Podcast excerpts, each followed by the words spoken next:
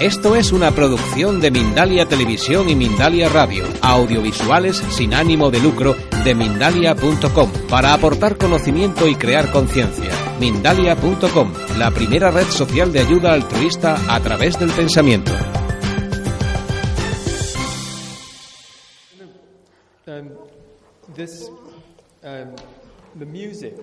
La música creo que es un poco de la clave, una clave que nos recuerda que estamos en otoño, que es el momento en que las hojas se caen, la muerte, la decadencia. la semana pasada tuvimos el Día de Todos los Santos, donde recordábamos a aquellos que se han ido antes que nosotros. Pero también es la época de, de dar fruto y de llenarse cuando recogemos lo que ha crecido durante el verano. Y dentro de la manzana están las semillas de nuevas manzanas, de nuevos árboles. alguien me dijo, sabemos cuántas semillas hay en la manzana, pero cuántas manzanas hay en una semilla. No lo sabemos. Así que voy a ir, voy a examinar una parte de la historia de la filosofía para ustedes y examinando la terminología occidental para definir lo que es un ser humano. Y luego veremos cómo esto ha cambiado en, en los periodos desde la antigua Grecia tenemos que el cuerpo, que es el soma en griego y corpus en latín, Luego tenemos la mente, que es noso en griego y mens en latín. Y son cosas que conocemos. Luego tenemos alma, que es la psique, lo mismo que una mariposa en griego, o anima en latín, que es el principio de la vida. el alma es lo que da la vida.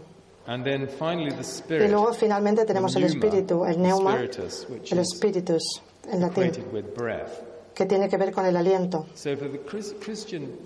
En la filosofía cristiana y la griega, todos estos componentes estaban presentes. Pero gradualmente hubo una comprensión de la entidad humana que fue cambiando. En la época, el principio, los griegos tenían lo que llamamos ahora una visión psicosomática, que era la persona era mente y cuerpo combinado.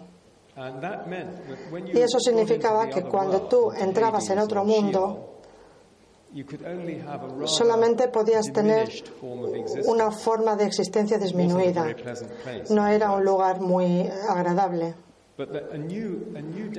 Pero luego otra nueva definición del alma llegó desde India y Egipto, donde el alma se convertía en la esencia de la persona. Y esto es más la comprensión eh, actual que tenemos del término.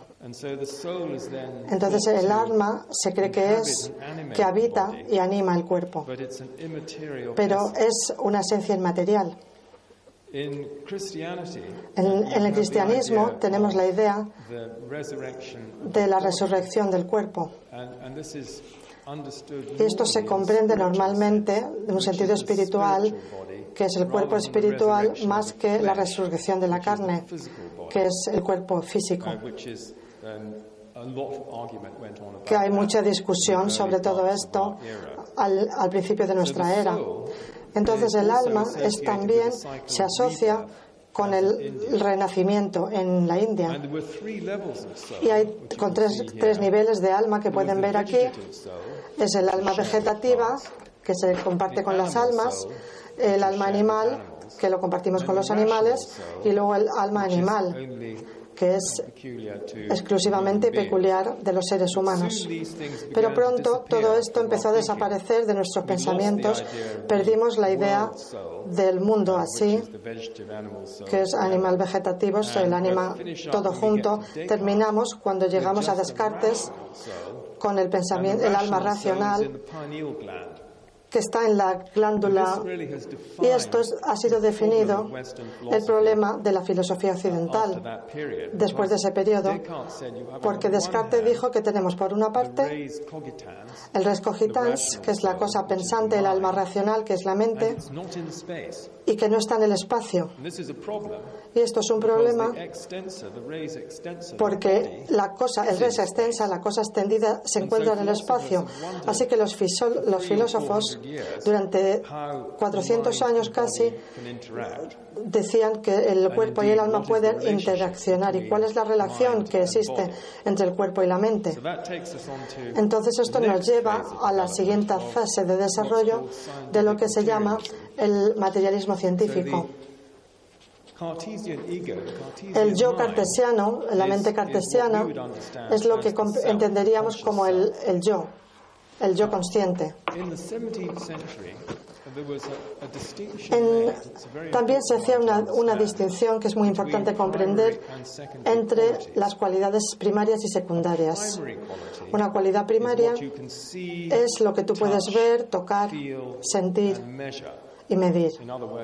En otras palabras, es una cantidad.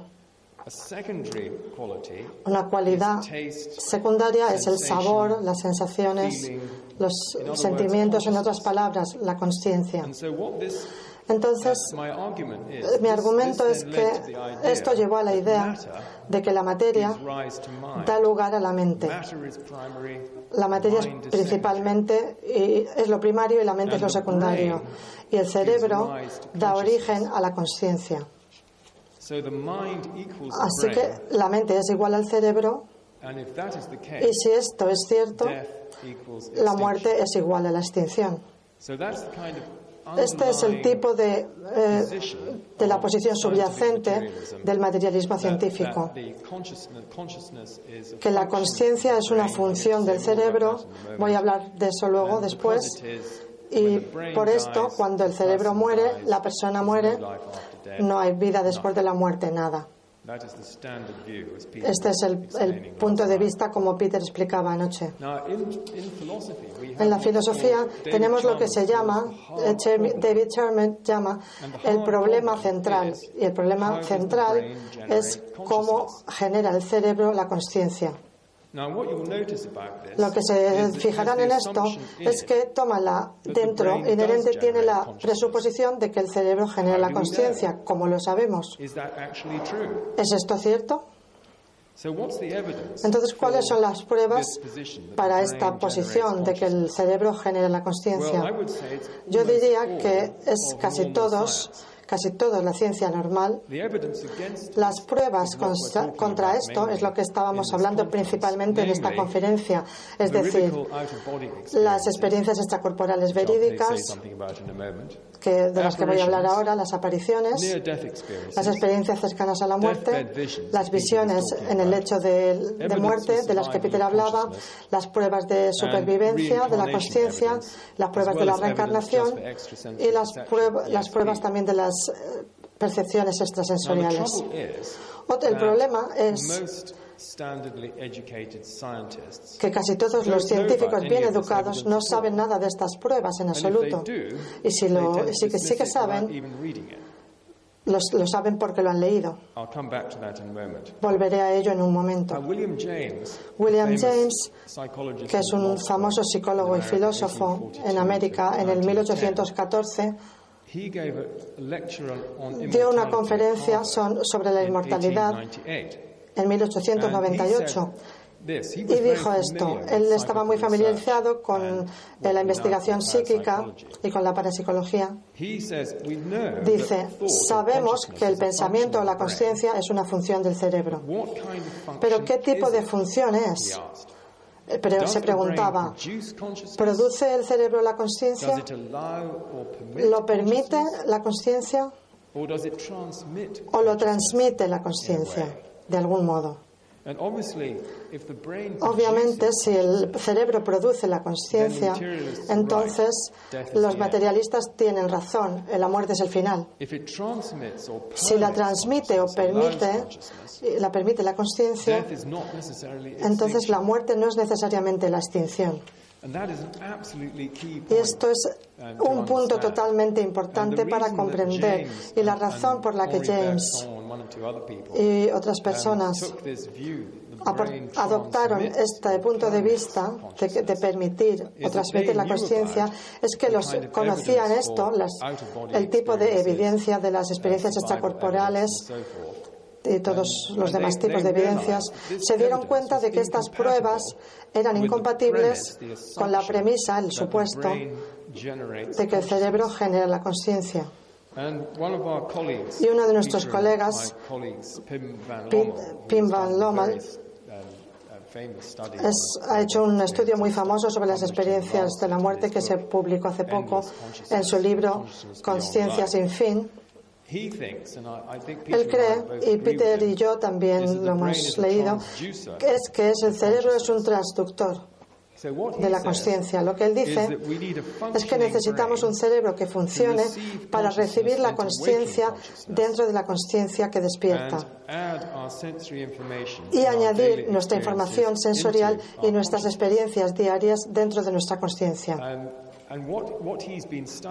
Lo que él ha estado estudiando en casos de paro cardíaco, en los que no hay latido del corazón ni función cerebral, y aún así, algunas personas dicen que han tenido experiencias conscientes cuando no hay cerebro, funciona el cerebro y el cerebro está muerto, como decía Peter.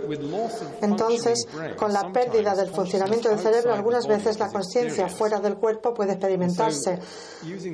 Entonces, usando este transductor, esta analogía, la habilidad de recepción se pierde, pero la, la conexión se interrumpe. Pero la conciencia aún existe.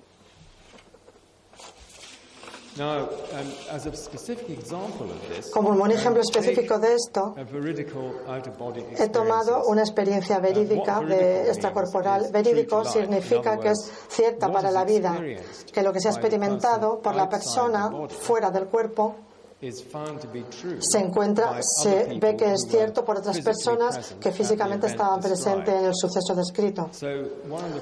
Uno de los casos famosos que Pim da es un hombre que entra en, un, en la sala de emergencias con en un paro cardíaco.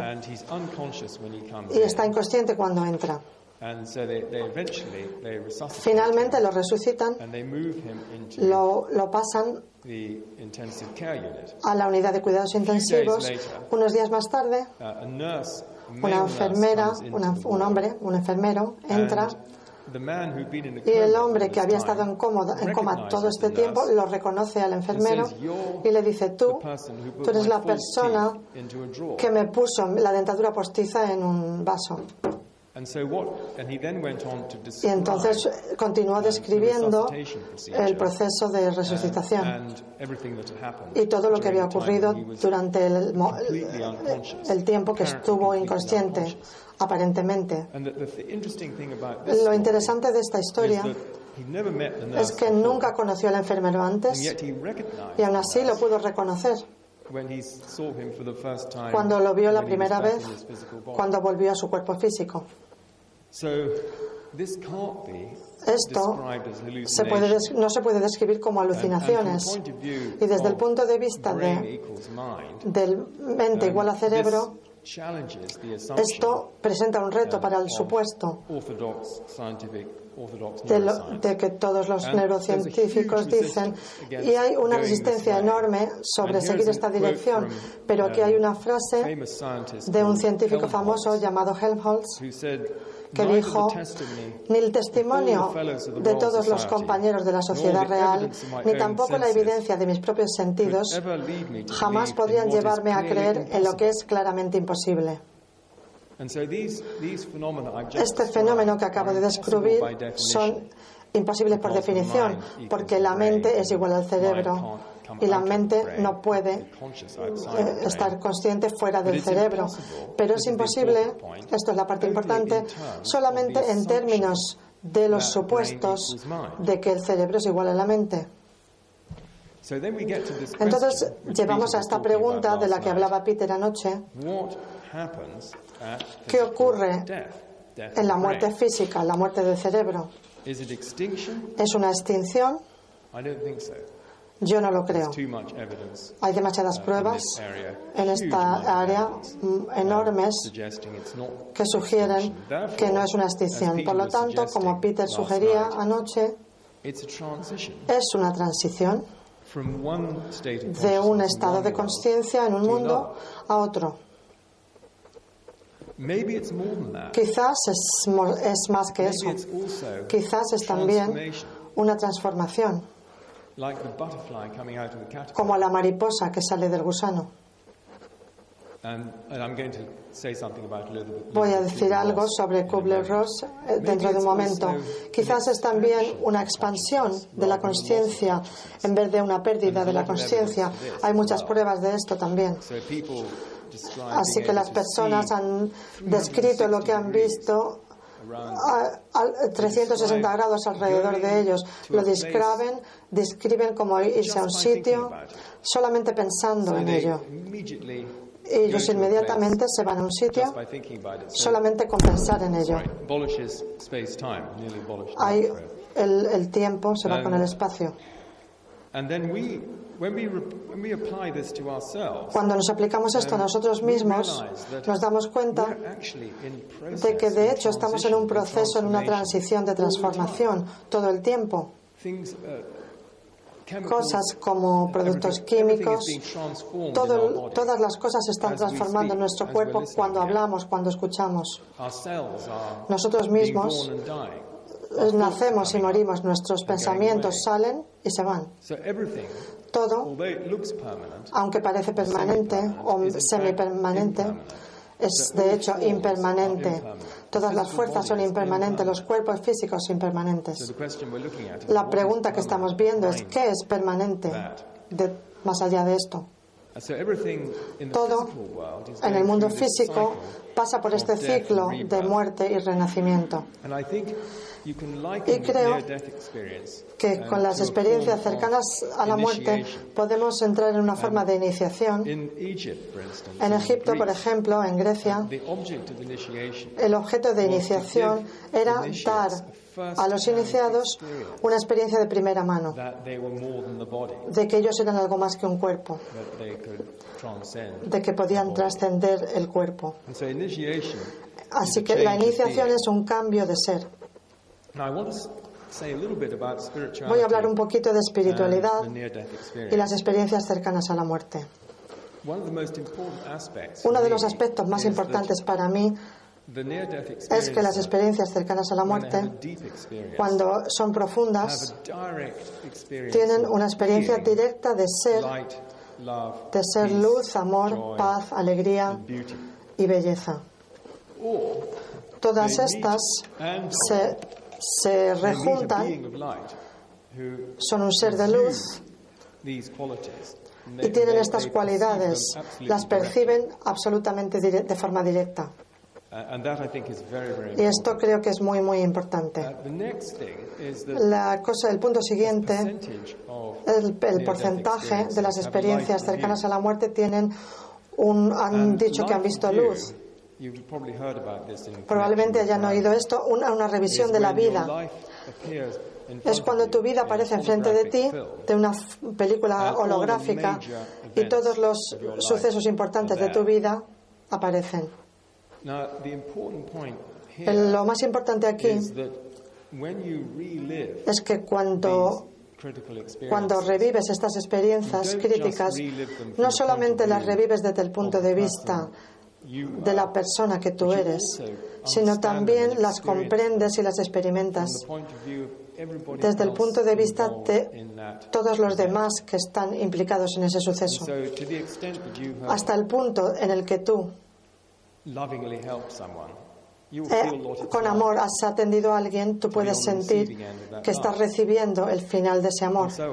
Y así sucesivamente. Esto me lleva a concluir que a causa de esto, ya que nos muestra que podemos sentir cómo es directamente otra persona, es que somos de hecho una conciencia, una solamente, que hay un nivel de ser en el que todos participamos. Y por lo tanto, en este nivel, somos el otro. Cuando hacemos algo a otra persona, nos lo estamos haciendo a nosotros mismos. Los indios entendían esto mejor, los egipcios.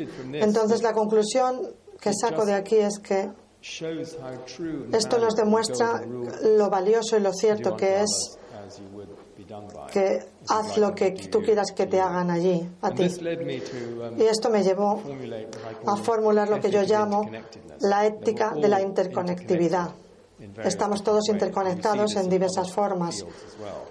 Sentimos lo mismo que sienten otros. Entonces, las experiencias entendemos la muerte como una transición y la vida es un punto crítico y como una oportunidad para crecimiento.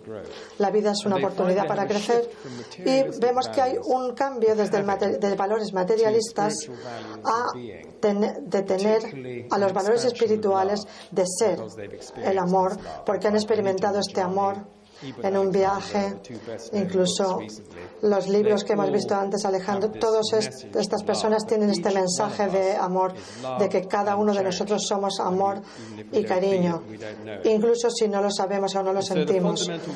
En los valores fundamentales son el amor y la sabiduría. Para mí, la práctica de la espiritualidad es sobre el ser. Y todos nos podemos preguntar cuánto tiempo nos, nos dedicamos a ser. No mucho. Porque estamos tan ocupados haciendo. Y probablemente han oído esta frase. No sé si la tenemos en español. No somos seres humanos, sino actores humanos, realizadores, gente que hace cosas cuando los mayores hechos de aceleramos las cosas continuamente, cada vez más emails, cada vez más, más mensajes, más trabajo, cada vez hay más y más. Cuando de hecho deberíamos ver cómo apañárnoslas con menos. Entonces creo que el ser está muy relacionado con una calidad de conciencia, el ser lentos, silenciosos, tranquilos y experimentar la belleza. Yo esta tarde lo experimenté cuando estaba paseando esta tarde entre las palmeras, tranquilo, totalmente. Sois tan afortunados de tener las palmeras aquí.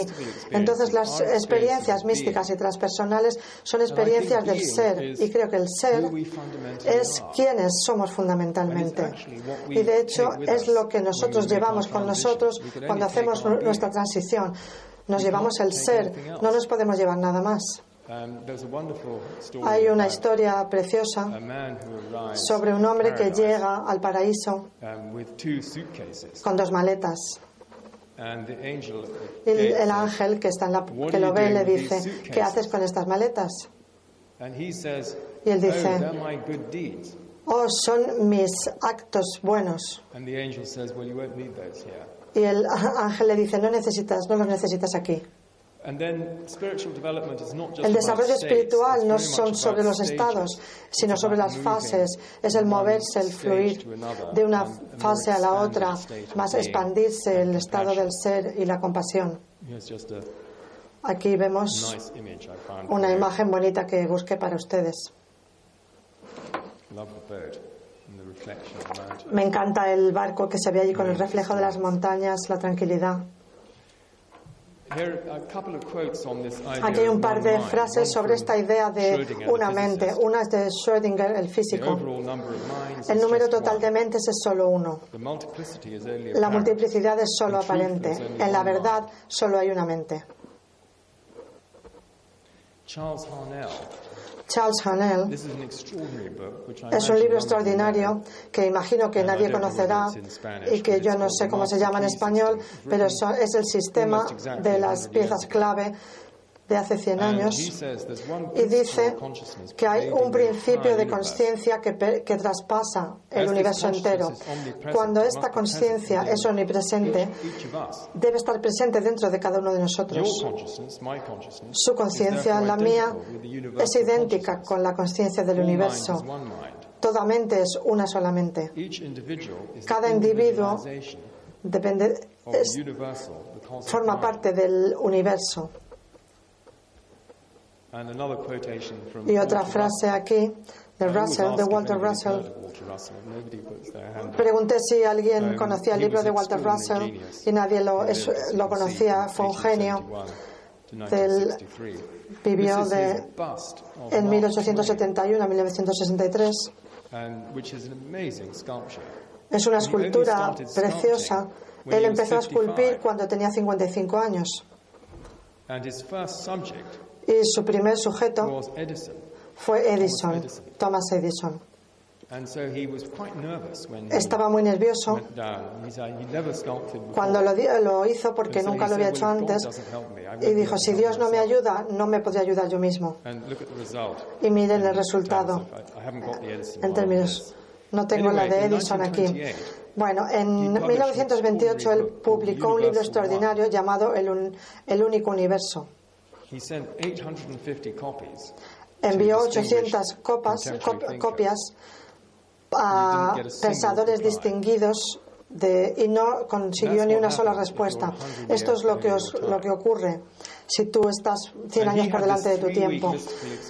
Él tuvo tres experiencias místicas en las que descubrió que todo conocimiento existe en el universo de luz. La luz, la mente, la sabiduría, que es Dios. Toda la mente es una sola mente. No tenemos mentes separadas. Todo conocimiento puede obtenerse de una fuente universal de todo el conocimiento, haciéndose uno con esa fuente. Esto es una percepción mística, el del ser uno con algo y saberlo desde dentro. No desde fuera, sino desde dentro. Y dice que la conciencia cósmica es el objetivo del desarrollo humano, por el que los individuos somos conscientes de nuestra unidad con el, universo mente. Esto es una idea muy importante. Intente familiarizarse con ella, porque tendemos a pensar eh, sobre nosotros mismos en términos individualistas. Mientras que estas personas lo que ellos dicen es que la individualización de una sola mente, por lo tanto somos el uno y el otro y nos pertenecemos en una sola vida, una sola mente. Este es el filósofo Emerson del siglo XIX. Vivimos en el regazo de la inteligencia inmensa que nos hace receptores de su verdad y órganos de su actividad. Es una idea estupenda, porque tenemos que recibir la verdad y dejarla que se eleve con nosotros, y así podemos actuar sobre ella. Y la segunda frase que vivimos en una sucesión, en división, en partes, en partículas. Mientras tanto, dentro del hombre está el alma de la unidad, el silencio sabio, el eterno, dentro de nosotros. Esta es una pintura de Walter Russell. El arquitecto también eh, fue un pintor muy bueno y esto es una representación visual, una de sus ideas más importantes, que está relacionado con el tema de hoy de muerte y nacimiento o renacimiento.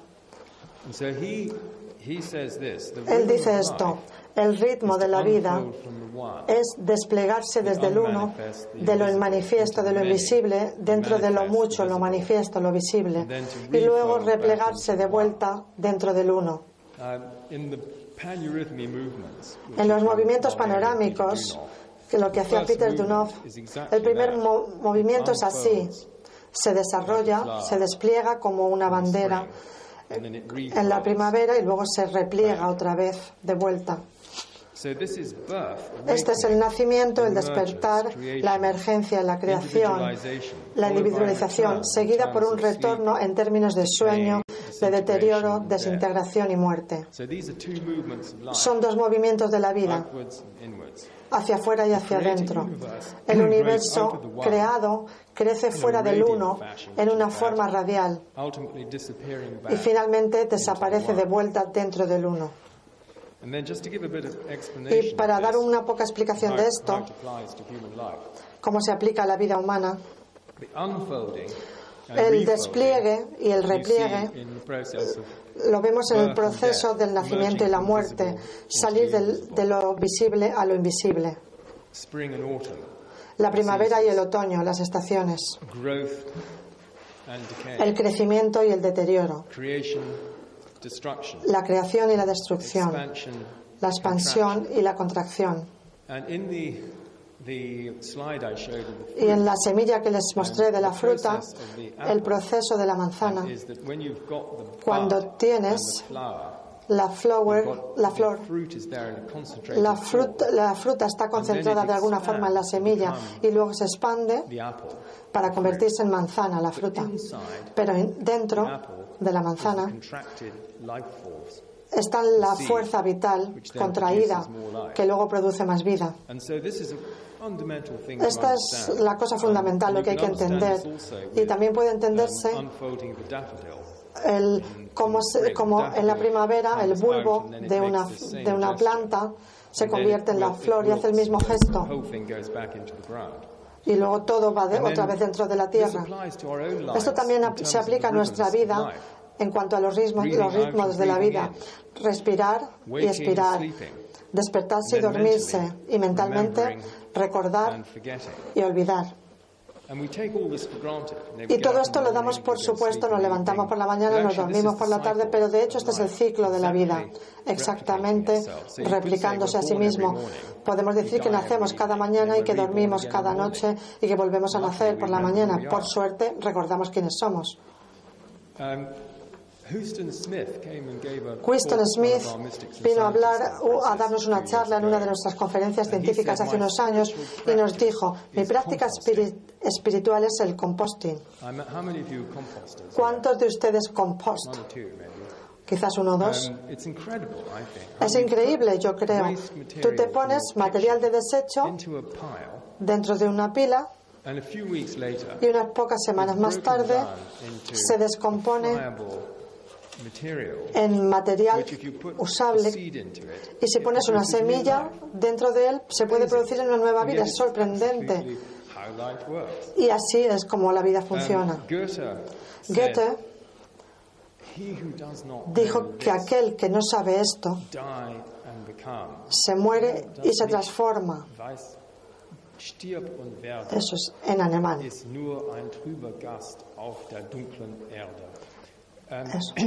más o menos. nacemos de la tierra oscura. La vida de Goethe y los poemas de Goethe son muchos sobre la muerte y el transformarse, el sobre los ciclos de la vida por los que todos pasamos. Entonces, resumiendo estas diapositivas, desarrollarse, desplegarse en lo visible, la vida, el nacimiento, y replegarse a lo invisible con la muerte. Si viviéramos en la Edad Media, quizá tuviéramos un cráneo encima de nuestra mesa. No creo que hoy día muchos de ustedes tengan calaveras. Esto era para recordarnos la muerte, la, la preciosidad de la vida. Incluso en el siglo XVII, y creo que es una coincidencia muy buena que um, los zapatos que esta mañana algunos de nosotros fuimos a ver se llamaban Martinelli, la marca de zapatos. Esta es la muerte viene a un banquete. Fíjense en las expresiones de horror de los invitados. Creo que psicológicamente, como decía Peter anoche,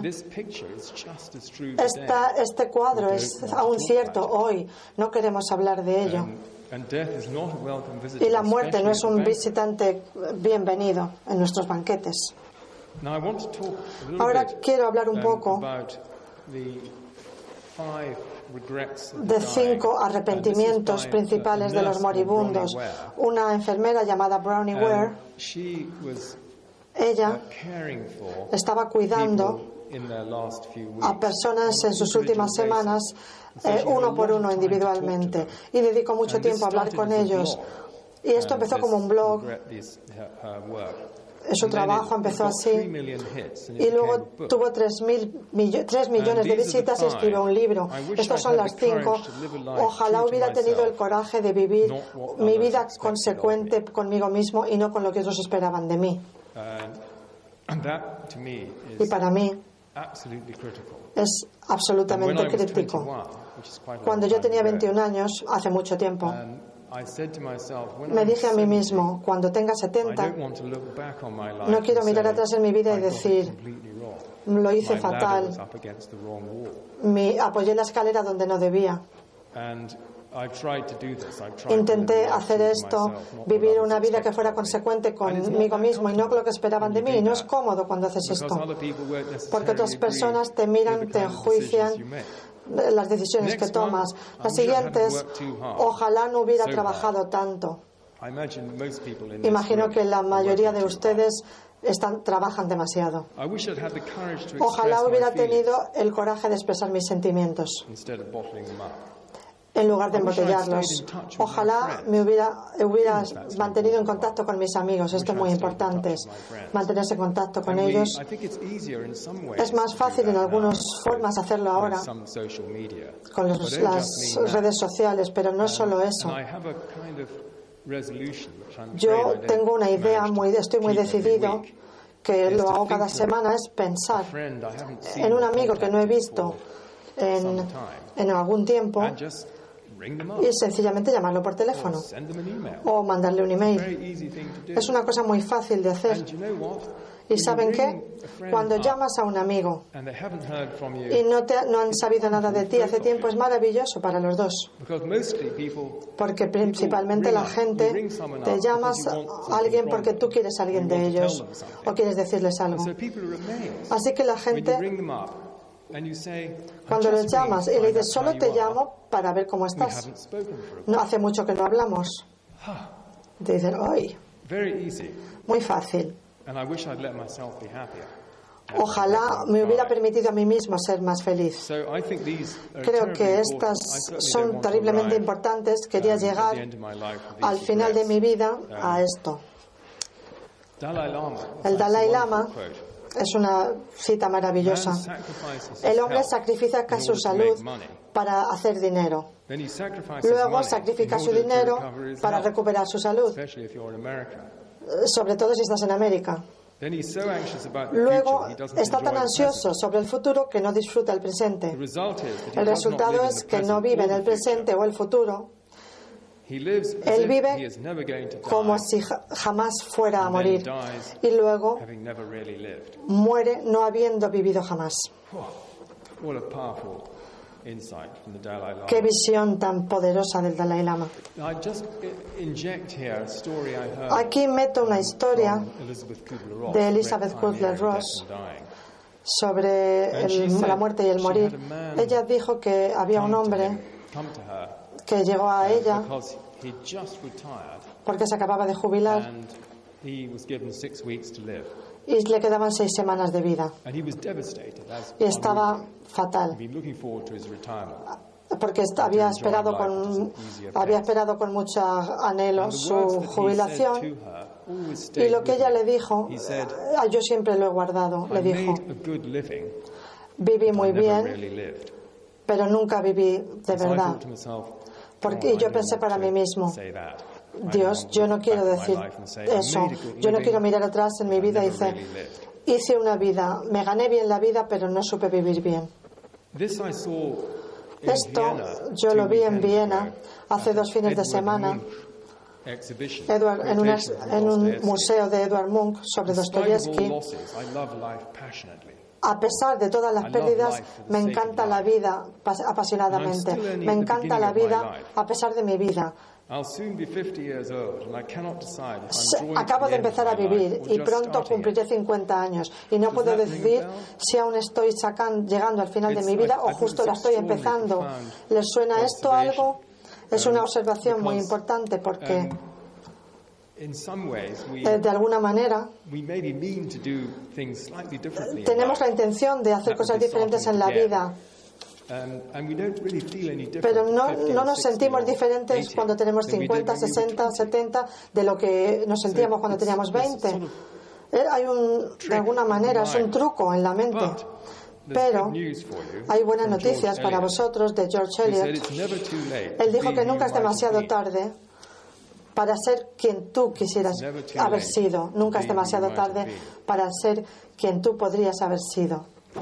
Um, Esta es una foto de Elizabeth Kubler-Ross. En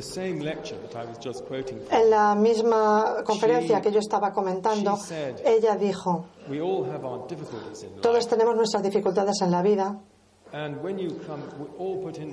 y todos, ella dijo, ponemos la lavadora de la vida que da vueltas y vueltas. Y bien, o salimos de ella hechos polvo o limpiados. A veces salimos eh, destrozados y luego, cuando después nos salimos limpios. Creo que es, es más exacto. No, no sé qué les pasa. Hace dos, dos años leí un libro extraordinario de Elizabeth Kubler-Ross que se llama Desde la otra parte. Obviamente tú tienes que hacer un juicio. ¿Es esta realmente la, que, la misma que escribí antes? Pero desde mi punto de vista, de hecho, lo es. Y es uno de los libros más, poderosos, más potentes que jamás he leído sobre el tema y cambiará tu vida si lo lees. Es sobre la vida y la muerte. Y puse 2004 más porque ella todavía está por aquí. El, el más después de 2004 se puede aplicar. Entonces lo que ella decía, la muerte es el gran transformador. Si realmente comprendemos esto, y debido a que intentamos agarrarnos a la vida, aferrarnos, no movernos, no nos gusta el cambio, resistimos al cambio. Resumiendo su mensaje, lo que nos animaba a hacer en términos de nuestros estados es movernos, salir del miedo y particularmente del miedo a la muerte, como decía Peter ayer, a una esencia de amor y confianza. Yo he estado pasando eh, yo mismo el año pasado a través de este proceso aprendiendo a confiar en la vida y no a intentar controlarla siempre, simplemente confiar en ella, dejarla que, se, que salga. El temor a la muerte es temor a la vida. Queremos vivir plenamente. si transformamos nuestra actitud. Ella sugiere que necesitamos movernos, pasar de la separación hacia la unión de nuestro ego separado a la unidad del yo, al darse cuenta de que somos un uno. Y pasar del control y la resistencia, la resistencia al cambio, a rendirse. Y es muy interesante que las, las experiencias cercanas a la muerte negativas principalmente ocurren, por lo que yo sé, cuando la gente se aferra a su cuerpo entonces tienen que saber cómo dejar ir. Una pequeña historia a este respecto. Esta es de un, libro de David Starren. Uh, Ocurrió a principios de los 90, una persona que estaba lista para morir. Um, le preguntó a su hija, ¿cómo me muero? Y la hija le dijo, y yo qué sé. Quizás te vas, te tumbas y te dejas ir. Ella dijo, pues vale. Uh, tráeme una taza de té y voy a probar. Ella se tomó el té, se tumbó en el sofá y se murió. Tan sencillo como esto. Uh, el, el libro de Swedenborg es un científico místico. Él eh, hablaba de una señora que iba a morir el 29 de ese mes y que entonces dijo que no iba a pagar el, alquiler a la, a la, casera. Cuando llegó el día 29 del mes, uh, le dijo adiós, se fue a su habitación y se murió sin pagarle a la casera. Se entró en la espiritualidad. El enganchar y soltar es lo mismo. El miedo es tensión, es apretar las cosas dentro. Liberar es dejar ir. De la atadura a la libertad, de atarnos y del bloqueo al flujo. Esto va, digamos, contra la idea de la civilización nuestra, la que tenemos. Este es el consejo de Elizabeth Kubler-Ross. Eh, llegando a las conclusiones, necesitamos una nueva comprensión de la conciencia y la muerte. Yo considero esto como una nueva frase, es una comprensión posmaterialista, porque no hay, no hay muchas charlas sobre posmaterialismo. Gente como Peter son científicos posmaterialistas no están no, les pagan las pruebas. Entonces yo creo mis conclusiones que los seres humanos, nosotros somos multidimensionales. Somos nosotros mismos en el sentido tradicional. Pero también tenemos más de un cuerpo. No solo tenemos nuestro cuerpo físico, tenemos otros cuerpos. La muerte no es la extinción, es transición y transformación. Un problema enorme es que la gran mayoría de nuestros contemporáneos no están nada preparados, como decía Peter ayer. No hay un mapa, no tenemos ni idea. Entonces, ¿qué ocurre? Lo que ocurre es que la gente sí que se muere, se encuentran todavía conscientes, entonces no, no saben resolver lo que está ocurriendo. Hace poco que leí un libro de Air Chief Marshal que tenía comunicación con un pilotos y soldados que habían muerto en la batalla. Y era muy difícil comprender lo que había ocurrido realmente.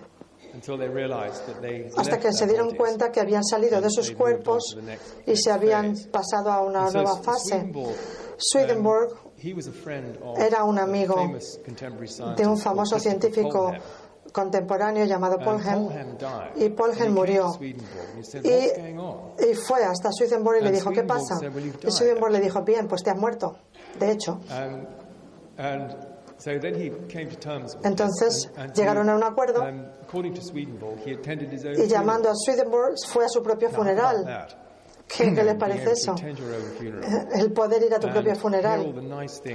Y aquí está lo bueno de para oír lo que, la, lo que la gente dice bueno de ti. Es más vale que te lo digan antes, mejor que luego. Este es otro mensaje.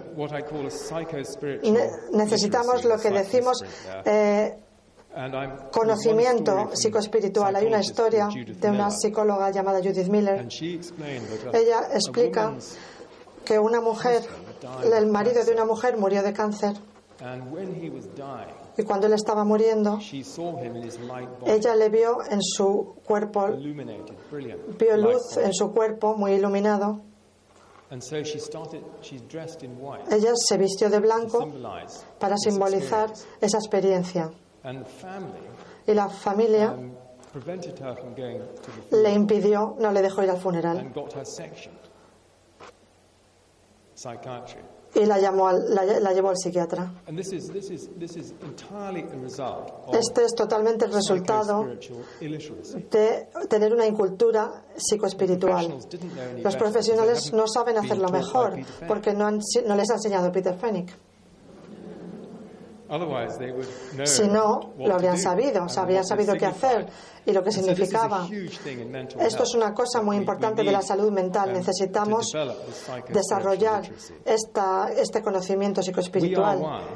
Somos uno, una conciencia cósmica es una realidad. Somos individualizaciones de este solo uno.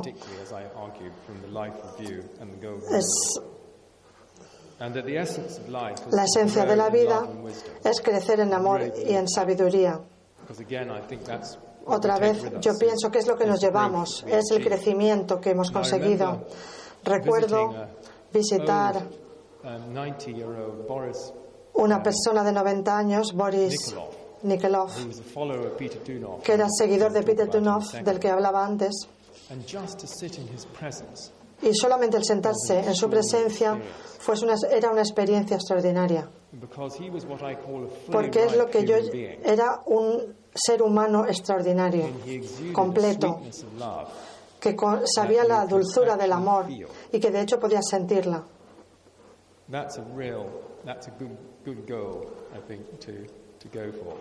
Uh, Cuando en el siglo XVIII a un rabino judío, Shusha, dijo, cuando lleguemos al cielo,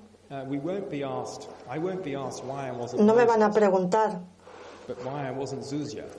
por qué yo no era Susia. Entonces, ¿cómo puedo yo convertirme en una expresión completa de, mí mismo para otros? Les voy a dejar con estas frases de John O'Donoghue.